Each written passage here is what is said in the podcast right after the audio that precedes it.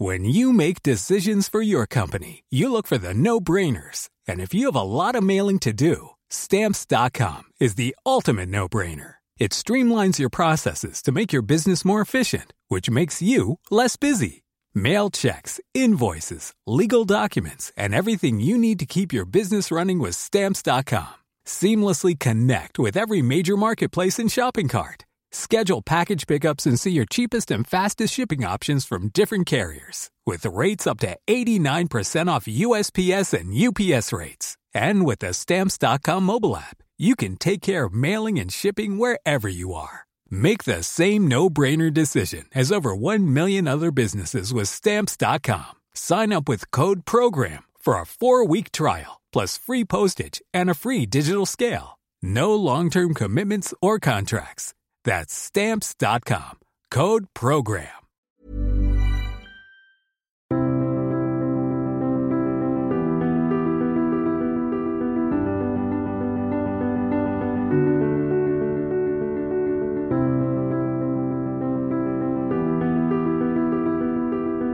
Merci pour votre fidélité au podcast Conflit. Conflit que vous pouvez retrouver en kiosque avec un numéro qui est consacré à la guerre du droit jusqu'au fin novembre, jusqu'en fin octobre, pardon, et numéro que vous pouvez retrouver dans les kiosques ou dans les maisons de la presse. Et puis, n'hésitez pas non plus, si vous aimez Conflit, à vous abonner à la revue et notamment en cet automne, il y a une offre spéciale étudiant euh, utile pour préparer les concours et les partiels et ainsi euh, avoir l'essentiel des questions de géopolitique. Alors dans une précédente émission, nous avons évoqué la question de l'ordre mondial, de la constitution de cet ordre mondial, notamment avec la place des empires, avec euh, la question du droit international. Et nous allons euh, cette fois-ci aborder un sujet plus historique, donc partir vers le XVIIe siècle, pour voir comment s'est constitué l'ordre mondial à cette époque, avec en Europe l'importance de l'empire des Habsbourg, de la France également, euh, de la guerre de 30 ans qui a été un événement majeur dans la constitution de cet ordre mondial et notamment le traité de Westphalie en 1648 qui est un incontournable de fonctionnement de l'ordre mondial européen. Pour en parler, je reçois Eugène Berg. Bonjour. Bonjour. Merci d'avoir accepté notre invitation. Vous êtes ambassadeur de France, vous avez été en poste en Afrique et dans le Pacifique, auteur de plusieurs ouvrages et notamment d'un publié récemment et euh, qui sert de fil conducteur pour cette émission, à la recherche de l'ordre mondial, paru aux éditions Apopsis. Alors, dans cette recherche de l'ordre mondial, il y a la période du XVIIe siècle, il y a le traité de Westphalie en 1648, qui a d'ailleurs donné une expression, on parle d'ordre westphalien, euh, pour désigner un ordre mondial qui est plutôt fondé sur l'équilibre, non pas sur la domination, mais plutôt sur l'équilibre. Et ce traité de Westphalie a cherché à mettre un terme à une guerre euh, extrêmement destructrice, notamment en Europe centrale, qui est la guerre de 30 ans, euh, avec cet affrontement entre la France et les Habsbourg. Comment est-ce que l'empire Habsbourg à l'époque se perçoit, ce qui se perçoit comme puissance mondiale, peut-être toute européenne, et est-ce qu'il est conscient de sa puissance et est-ce qu'il cherche à l'imposer au reste du continent européen? Alors tout à fait. Dans la précédente émission, j'avais essayé d'expliquer la différence, ou plutôt la succession entre l'ordre par l'empire et l'ordre par l'équilibre. Et le point de conjonction me semble justement être la guerre de 30 ans et les traités de Münster, enfin les traités de Westphalie. Euh, la guerre de 30 ans a duré 30 ans, entre 1618, la fameuse défenestration de Prague, et jusqu'à 1648. Je rappelle que Richelieu, un des grands hommes d'État que qu'admire Kissinger, est mort en 42, hein, Académie française 35-42. Et lui, il a joué évidemment un rôle décisif. Qu'est-ce qui était en jeu finalement? La, guerre de 30 ans, les traits de Westphalie, c'est la sortie du Moyen Âge, c'est la sortie de l'Empire, et c'est les prémices que j'appelle de l'équilibre européen. Voilà trois notions fondamentales qu'on va suivre pendant des décennies ou des siècles. Donc avant, comme vous faisiez allusion, et c'est Charles Quint, on vivait avec l'illusion qu'il y avait un successeur à l'Empire romain. Voilà pourquoi l'Empire romain germain, euh, hein, l'Empire, le Saint-Empire romain germanique, et Voltaire disait qu'il n'avait rien de romain, rien de germanique et rien de saint. Bon, ça c'est un peu le, la, la critique Voltaire très forte. Mais c'est un, peu vrai, bien entendu. Donc, Charles Quint est le dernier empereur qui voulait créer un empire universel qui aurait régné sur toutes les terres chrétiennes. À l'époque, l'Europe, la notion d'Europe n'existait pas. C'était la christianida. Voilà, il y avait un empereur qui avait seul la légitimité et les autres, c'était les rois ou les roitelets. Vous voyez Et donc l'empereur euh, descendait en quelque sorte, il avait l'onction, il avait le rapport avec Dieu, donc vous voyez, il y avait un côté sacré, il y avait un empire. Et donc cette notion d'empire qui était très forte, puisqu'elle a existé, hein, même en France. Euh, j'ai un jour rencontré euh, l'archiduc, le, dernier, Otto de Habsbourg. de Habsbourg, et il racontait que dans sa jeunesse, certains euh, en Franche-Comté, quand on les enterrait, certains, on les mettait du côté du royaume et d'autres de l'empire. Et c'était euh, fin, vous voyez, euh, fin 19e. Donc il y avait cette notion empire et royaume. Et royaume et empire, c'est évidemment le royaume de France, qui a été le plan, qui s'est détaché et qui a voulu briser l'empire, l'hégémonie de l'empire. Parce que toute la hantise de et qui a duré jusqu'en 70, qui nous a valu d'ailleurs la guerre de 70, c'était de ne pas avoir un ennemi sur le front. Espagne et Autriche-Hongrie.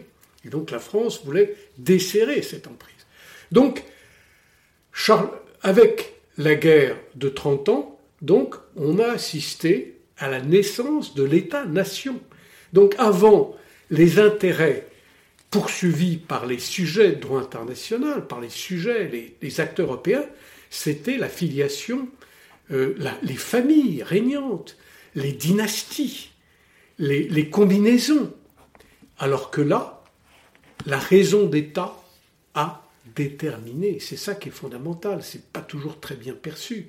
La raison d'État a poussé la France, justement, la fille aînée de l'Église, à s'allier aux États protestants, la Suède, contre l'Autriche-Hongrie, qui était aussi une grande puissance catholique. C'était quelque chose de presque un sacrilège pour certains. Mais précisément, la raison d'État a prédominé par rapport à ça. Et, et ensuite, cette guerre a duré, elle a détruit l'Allemagne, euh, peut-être 15 à 20% de la population. D'ailleurs, là aussi, je chapitre après. L'Allemagne a été brisée et son unité nationale a été brisée par la guerre de 30 ans. Elle a été décimée.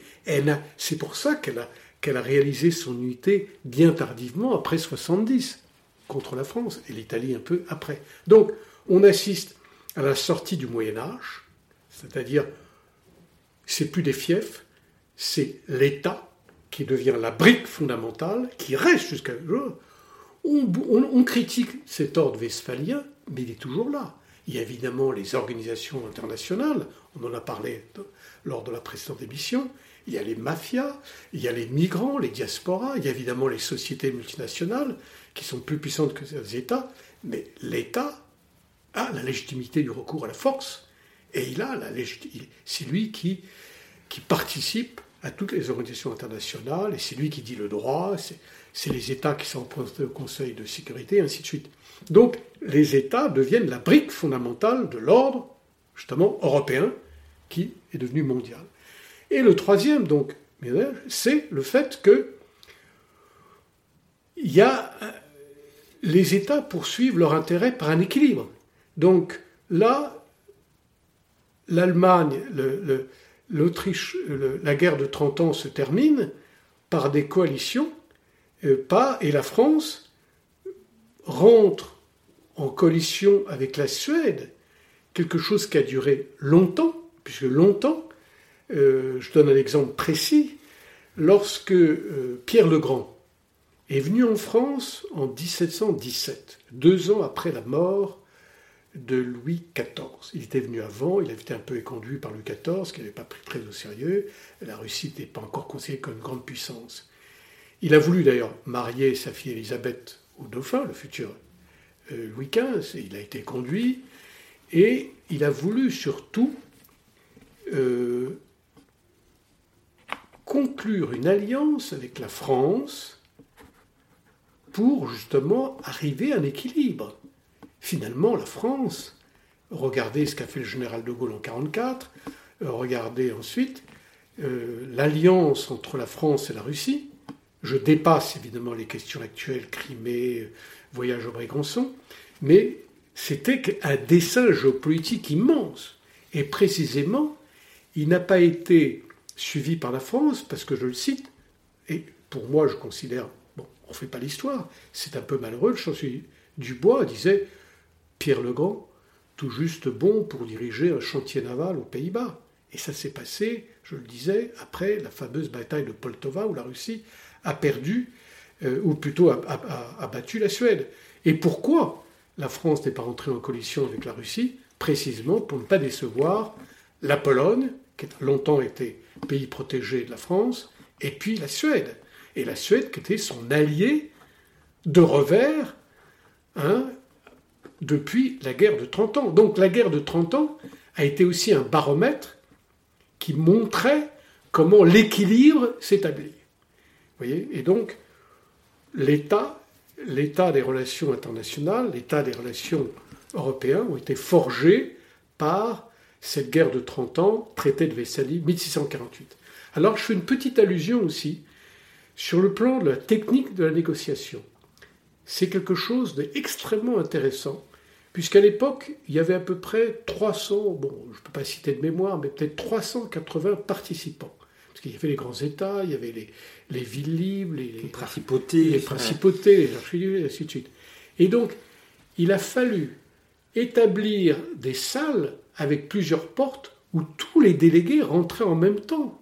Vous voyez, protocole, pour ne pas montrer qu'un État était supérieur à d'autres. Ce qu'on retrouve à l'ONU, un État, une voix. Donc, il y avait un équilibre. Alors, évidemment, les grandes puissances étaient les, plus puissantes, mais tout de même, on a essayé d'établir. Et justement, c'est de là que, naît le principe un État, il est, il a, euh, il est un acteur, euh, c'est l'État et, non pas la dynastie, non pas la religion qui détermine l'objectif national. Et donc la technique de négociation a tenu compte de ça. Et en même temps, c'est certainement l'une des négociations les plus longues de l'histoire. Elle a duré à peu près trois ans, vous voyez, à partir de 1145. Il a fallu nourrir des centaines de délégués avec leurs aides, leurs domestiques, et à l'époque, il n'y avait pas de téléphone portable, il n'y avait pas de téléx, imaginez. Une dépêche mettait 10-12 jours pour arriver à Paris, ou à Vienne, ou, et ainsi de suite. Donc, euh, il y a eu euh, une technique, et disons la diplomatie moderne, la diplomatie des conférences est née justement lors de la conclusion euh, des traités de Westphalie. Parce qu'on appelle ça traité de Westphalie, mais beaucoup de négociations et des traités ont lieu à Münster. Oui, Münster, oui. Et euh, vous évoquiez la question du, protocole. Euh, vous-même, euh, vous êtes ambassadeur, donc vous avez vécu ces questions protocolaires. Est-ce que dans la manière dont la diplomatie s'est créée en Europe, est-ce que ces négociations à Westphalie ont, contribué à apporter quelque chose dans l'art de la diplomatie européenne? Bah, Je disais allusion. D'abord, ça a été, bon, il y avait des conférences, il y avait des rencontres de souverains. Par exemple, le, camp du Drap d'Or entre Henri VIII et François Ier, qui a été une des rencontres les plus splendeuses, qui a duré plusieurs jours. Il y avait 350 chevaliers avec des tournois, des festins. Et là aussi, c'est quelque chose d'assez remarquable, mais d'ailleurs qui n'a rien abouti. Par contre, sur le plan moderne, la négociation, hein, ce qui a abouti à la signature des traités de Westphalie, c'est certainement la négociation moderne la plus longue, la plus complète et la plus achevée. Et donc, elle, contient en elle la matrice des futures négociations, avec justement un, respect faire toutes les délégations, euh, une liberté de négociation. C'est de là qu'est né, bon, il y avait des ambassadeurs de Venise, c'est de là qu'est né les ambassadeurs résidents, parce que c'était plus des envoyés spéciaux, il fallait qu'ils résident un certain temps. Et après, effectivement, les États européens ont nommé des représentants permanents qui, résidaient dans les pays. Justement, après, pour, pour suivre l'application, pour essayer. Donc, on peut dire que l'institutionnalisation de la diplomatie, euh, elle ne date pas des traités de Salmi, mais elle a reçu un, grand, un grand progrès. Quoi. Donc voilà, voilà la, technique de négociation. Alors, au point de vue protocole, là aussi, euh, la technique de négociation est intéressante, puisque Richelieu, on le cite toujours, je le cite, il disait il faut toujours négocier, négocier, euh, il en reste quelque chose, vous voyez. Alors que Louis XIV a trop fait la guerre, Richelieu a négocié, et, et d'une manière très habile. Donc voilà un petit peu à la fois le protocole, la technique de négociation, la diplomatie permanente, ce sont un peu des enfants du traité de Vassili, et surtout le fait que ce sont les États, les États-nations, qui sont les briques fondamentales, les sujets, les acteurs fondamentaux de, la scène internationale, de l'ordre international ou mondial. Pour la, France, il y a un enjeu majeur dans cette guerre de 30 ans, euh, c'est la région des Alpes, notamment la région de la Valtoline, mmh. euh, du passage d'école. Euh, c'est quelque chose qui nous semble peut-être aujourd'hui beaucoup moins important. Mmh. Enfin, on n'imagine pas cette région mmh. qui est en plus fort belle, qui a été l'objet de, de, batailles très importantes entre la France l'Espagne et les régions, les cités suisses ou italiennes. Bah oui, parce que le, quand, on, reprend la géographie, il y avait les Pays-Bas espagnols et il y avait évidemment les Habsbourg. Et donc la France voulait couper la communication entre ses forces. Et ça, ça passait par les vallées alpines. Donc il fallait. Euh, la Suisse a joué toujours un rôle. Hein. D'ailleurs, même on raconte que euh, Jules César est intervenu en Gaule parce que les Suisses voulaient intervenir couper la Gaule et arriver jusqu'à notion, jusqu'à l'Atlantique. Et donc, pour, pour se prémunir contre cet état géopolitique, il a envahi la Gaule pour euh, avoir son, son espace, en quelque sorte. Bon, la Suisse ensuite est devenue neutre. C'était des très bons combattants, on le voit, euh, les gardes du Vatican. Mais pour revenir à ça, effectivement, étant donné que je l'ai dit, la France ne voulait pas être encerclée par l'Espagne et par l'Autriche-Hongrie et les Pays-Bas espagnols, donc il fallait qu'elle coupe la communication. Euh, et donc ça passait par les, par les vallées euh, suisses. Euh, l'autre aspect également, c'est la, manière de faire la guerre aussi. la guerre de 30 ans est une guerre extrêmement meurtrière, notamment en Europe centrale. Il y a des villages qui ont été ravagés et on voit que les civils sont des personnes qui souffrent beaucoup de ces combats. Bah, étant donné qu'elle a duré 30 ans, d'abord, il y avait beaucoup de mercenaires. Mercenaires, donc, bon, il faut rappeler qu'à l'époque, c'était extrêmement coûteux. Il n'y avait pas encore d'armée permanente. Euh, très peu, quoi, pas vraiment. Et d'ailleurs, j'ai un chapitre là-dessus après, Louis XIV. comme la, France est très riche, elle a maintenu une armée permanente de 200 à 300 000 hommes, ce qui est énorme. Regardez, presque comme l'armée actuelle. Donc, il fallait effectivement euh, il fallait que le Trésor royal puisse financer euh, bah, des, mercenaires qui passaient, et donc il se rétribuait sur l'habitant. Donc euh, il, prenait des récoltes, il pillait des villages, et avec toutes les exactions de toutes les armées du monde. Et comme ça durait 30 ans, bon, il y a eu des accalmies, bien sûr, l'hiver, l'été, ça reprenait, et puis il traversait des, grandes, des grands espaces, donc il y avait effectivement et puis il y avait effectivement des, génies militaires comme Wallenstein. Euh, il y avait. Euh, c'est quand une guerre euh, dure pendant 30 ans sur des vastes espaces, effectivement, ça, ça contribue à, l'expansion ou au perfectionnement de l'art militaire, mais qui avait commencé d'ailleurs en Italie. Hein. Je citais un exemple, par exemple, lorsque les boulets, les boulets, les canons sont passés de la pierre au fer, la puissance d'impact a été multipliée par 3. Et donc là aussi, on a assisté à des perfectionnements importants pendant la guerre de 30 ans.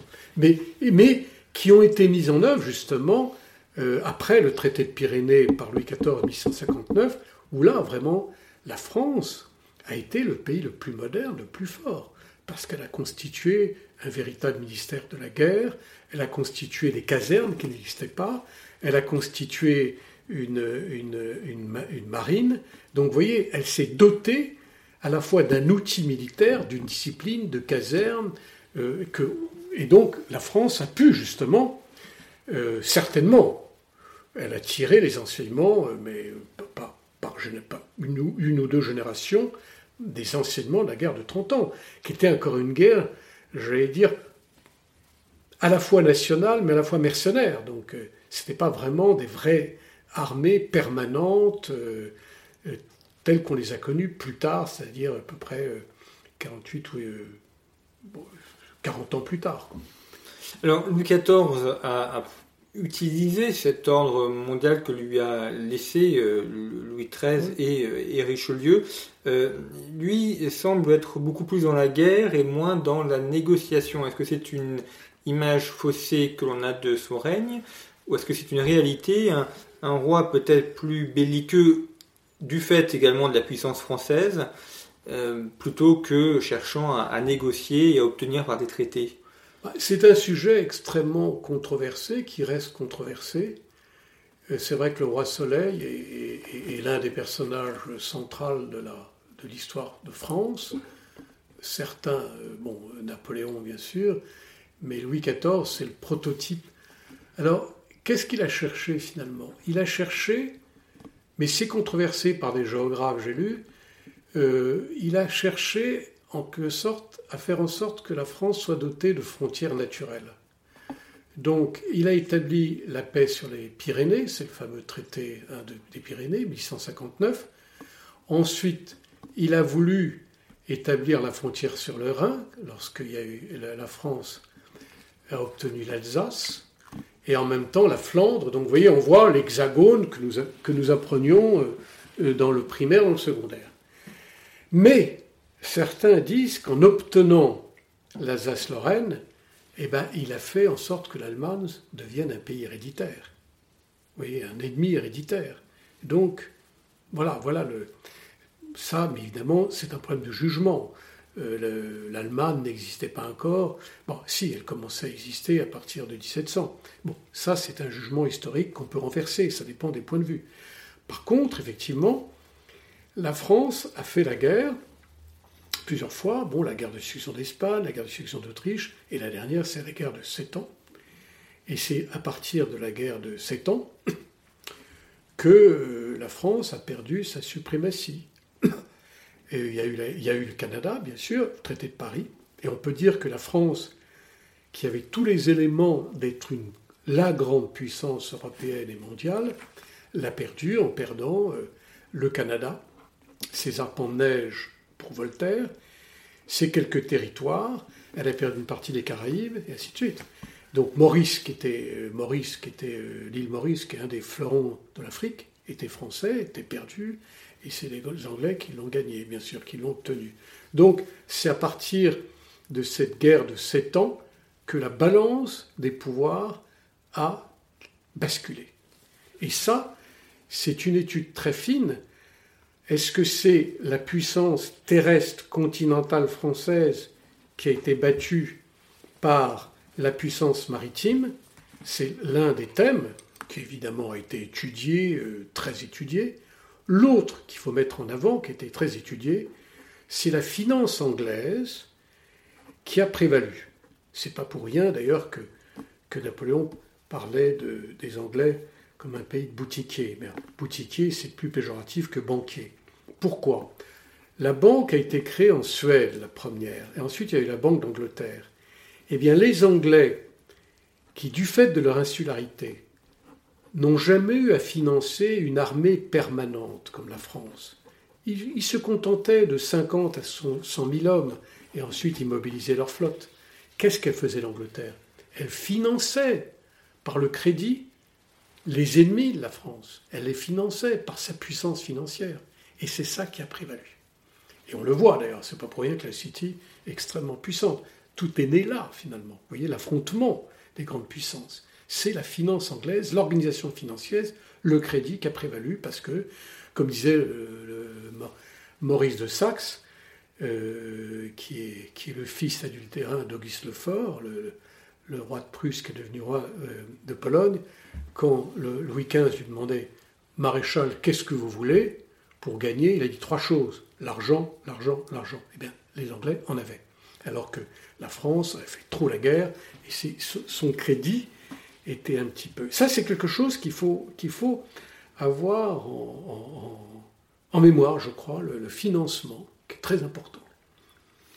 Est-ce que dans l'autre aspect, enfin, le, rapport entre l'armée et la diplomatie, euh, est-ce que la, diplomatie ne serait pas en fait un peu une, arme du faible, c'est-à-dire euh, faire usage de la diplomatie quand on ne peut pas vaincre par euh, la guerre, et donc un moyen d'équilibrer une puissance et de contrebalancer la puissance militaire? Non, non, bon, vous posez une bonne question, mais je ne serais pas aussi vindicatif. Bon, alors certains disent que la diplomatie, c'est le temps qui sépare entre deux guerres. Bon, formule un peu facile. Non, Finalement, il y a le temps de la guerre, le temps de la massue, le temps de la diplomatie. L'art de la diplomatie, c'est d'arranger, et, j'explique dans mon livre, toutes les grandes conférences. Il y a Westphalie, mais il y a le traité d'Utrecht, 1713. C'est de là que date Gibraltar, contentieux actuel. Ensuite, il y a le traité de Vienne, 1815. Ensuite, Versailles. Et je termine par évidemment Yalta et Potsdam. Les grandes conférences, c'est toute la thèse de mon livre, c'est que les ordres successifs, que je vois quatre ou cinq, sont établis. Il y avait une loi qui avait été établie par Gaston Boutoul, qui est le père de la polémologie, la science de la guerre, mais c'est une loi, je vais dire, maniée avec précaution, qui n'existe plus. Il disait qu'il y avait une grande guerre par siècle et une guerre moyenne tous les 30 ans. Parce que le père qui avait fait la guerre oubliait, enfin, enseignait à son fils ne la fait pas, et au bout de 30 ans, bah, le fils avait oublié ce que lui disait le père et continuait. La preuve, regardez le Vietnam. Il y avait une excellente émission cet été sur le Vietnam. Il y avait le syndrome vietnamien, ce qui a empêché euh, Bush, fils, de se lancer dans, euh, dans l'Irak il a détruit le Proche-Orient. Donc vous voyez, on oublie finalement. Alors que. Et maintenant, bon. Alors, non, la diplomatie, justement, ça met. Et, la diplomatie peut gagner parfois ce que l'on a perdu sur le champ de bataille équilibré. Je vous donne un exemple. Euh, ça, c'est lorsque Talleyrand signe, euh, il, tape du poing sur la table, puisque je décris le traité de Vienne, il y a eu des ouvrages évidemment savants qui portent que là-dessus, mais je résume les quatre du pacte de Chaumont, c'est-à-dire Grande-Bretagne, Autriche, Prusse, Autriche et Russie, s'étaient entendus pour endiguer la France, pour la surveiller. Et, à un moment, ils avaient une réunion entre eux. Et ensuite, ils ont invité, ils ont invité Talleyrand, qui est très habile, en disant, voilà, euh, les Alliés ont décidé que, je résume, et Talleyrand, il a piqué, il a, complètement, il a dit, quoi? Si vous parlez d'Alliés, la France n'a pas sa place ici, messieurs. Je quitte. Je ne suis pas un allié. Et on lui a dit, non, non, restez, vous faites partie du cercle. Et c'est là que vous voyez que la France a été rétablie dans le Conseil européen très vite. Vous voyez, d'ennemi Napoléon, elle est devenue la garante de l'ordre international. Et ça, c'est une loi fondamentale. Lorsque, euh, euh, bon, c'est évident, ça reste controversé. Lorsque l'URSS s'est effondrée en 91, le pacte de Varsovie a été dissous, le temps est resté, et finalement, est-ce qu'on n'a pas été capable, mais ça reste quelque chose de très controversé, qui, est très brûlant, on n'a peut-être pas l'Occident coopté la Russie pour maintenir l'équilibre international. Et on a la situation actuelle, qui va peut-être durer encore quelques années. Donc vous voyez, toujours pareil, il faut réintégrer l'ex-ennemi, si lui-même, évidemment, se débarrasse de, son caractère belliqueux de ses objectifs pour que ce concert des nations puisse fonctionner. Autrement, on a toujours un déséquilibre, on a quelques puissances et on a d'autres qui ne sont pas intégrées. Pourquoi le traité de Versailles, aux allusions, n'a pas fonctionné? Parce que justement, les grands acteurs n'étaient pas présents, n'étaient pas intéressés au maintien de l'ordre mondial ils étaient des pays contestataires. Soit ils étaient absents comme les États-Unis, soit ils contestaient l'ordre de Versailles, c'est-à-dire le Japon, l'Allemagne et, l'Union soviétique qui avaient été ostracisés. Donc voilà, tout l'équilibre du diplomate, c'est justement de réintégrer les pays pour qu'ils soient intéressés au maintien de l'ordre. Ça, c'est difficile. L'autre exemple que je cite, puisque ma famille a été un petit peu liée à ça, c'est la guerre russo-japonaise. Il ne faut pas oublier que la première fois qu'un pays non européen a battu un pays européen, j'ai des allusions, c'est États-Unis 1898, ils ont battu l'Espagne, petite promenade navale d'ailleurs. Par contre, la première fois qu'un pays non blanc a, battu un pays blanc, c'est la guerre russo-japonaise, 1904-1905, Tsushima, mai, mai 1905. Il y a eu un très grand homme d'État, qui a d'ailleurs construit le transsibérien, qui s'appelait Sergei Yurevich Witt, euh, qui est un, un remarquable, c'était le premier ministre d'Alexandre III et à un moment de Nicolas II, eh bien lui, il a très bien négocié, il s'est entendu avec Theodore Roosevelt, hein, pas Franklin, euh, le grand Theodore Roosevelt, et il a obtenu des conditions, alors que la Russie avait été quand même assez sévèrement battue par le Japon, normalement, les Japonais auraient pu désarmer toute la flotte russe et obtenir, obtenir des garanties territoriales. la Russie n'a pas cédé, grâce justement au talent diplomatique et disons à l'aura de Witt. Qui, et, vous voyez, donc là, il, a, il a gagné sur la table de négociation ce que les militaires ont perdu sur le terrain. Voilà un exemple qui est. Euh, Est-ce que ce n'est pas aussi dû à, un balancement, une, rupture dans l'ordre international où pendant longtemps on a cherché justement l'équilibre et euh, à ne pas euh, exclure le vaincu, en lui permettant notamment d'avoir malgré tout des territoires, alors qu'à partir du XXe siècle, on a exclu le vaincu, on l'a désigné comme en 1918 comme 19 comme le seul responsable de la guerre, et on a plus cherché à bâtir un équilibre et plutôt à éliminer un adversaire. Oui, là, je vais rebondir sur cette question que je trouve très intéressante. Toute la différence, vous voyez, j'en ai pas encore à mon deuxième volume, mais je suis en train de le rédiger, et, ça me donne des aliments. Toute la différence, c'est que, bon, j'ai essayé d'expliquer, les guerres de religion, le fondement, c'était justement la religion. Et après, c'est devenu l'État, le, principe de l'État, la réelle politique la, politique, vous voyez, réaliste, toute la théorie réaliste. Eh bien, avant la guerre froide, on n'est pas encore, on est sorti, bien entendu, mais on a encore quelques réminiscences, quelques, souvenirs. Les affrontements de puissance étaient des affrontements classiques, qui ne portaient pas sur l'idéologie, elles portaient sur de prestige, sur des territoires. Alors que la guerre froide, c'est justement une politique un affrontement multidimensionnel qui était idéologique, économique, stratégique, culturel. C'est deux visions du monde. Maintenant, on a bien des affrontements, mais qui sont plus idéologiques, plus culturels. Autrement, c'est pas. Vous voyez, ça c'est important. Et donc, on cherchait justement, lorsqu'on a une approche idéologique, on veut exclure l'autre ennemi, on veut l'anéantir. Et c'est mauvais, parce qu'on n'arrivera pas à l'anéantir. La preuve, regardez. Et justement, toute l'école, tout l'enseignement de gens comme Kissinger et, autres hommes d'État, c'est de dire qu'il faut une approche réaliste, réel politica, de, de, la réelle politique. Donc, vous voyez, il faut désidéologiser. Et, l'exemple même, c'est, euh, bah, on peut en parler, puisque il n'y a pas de tabou.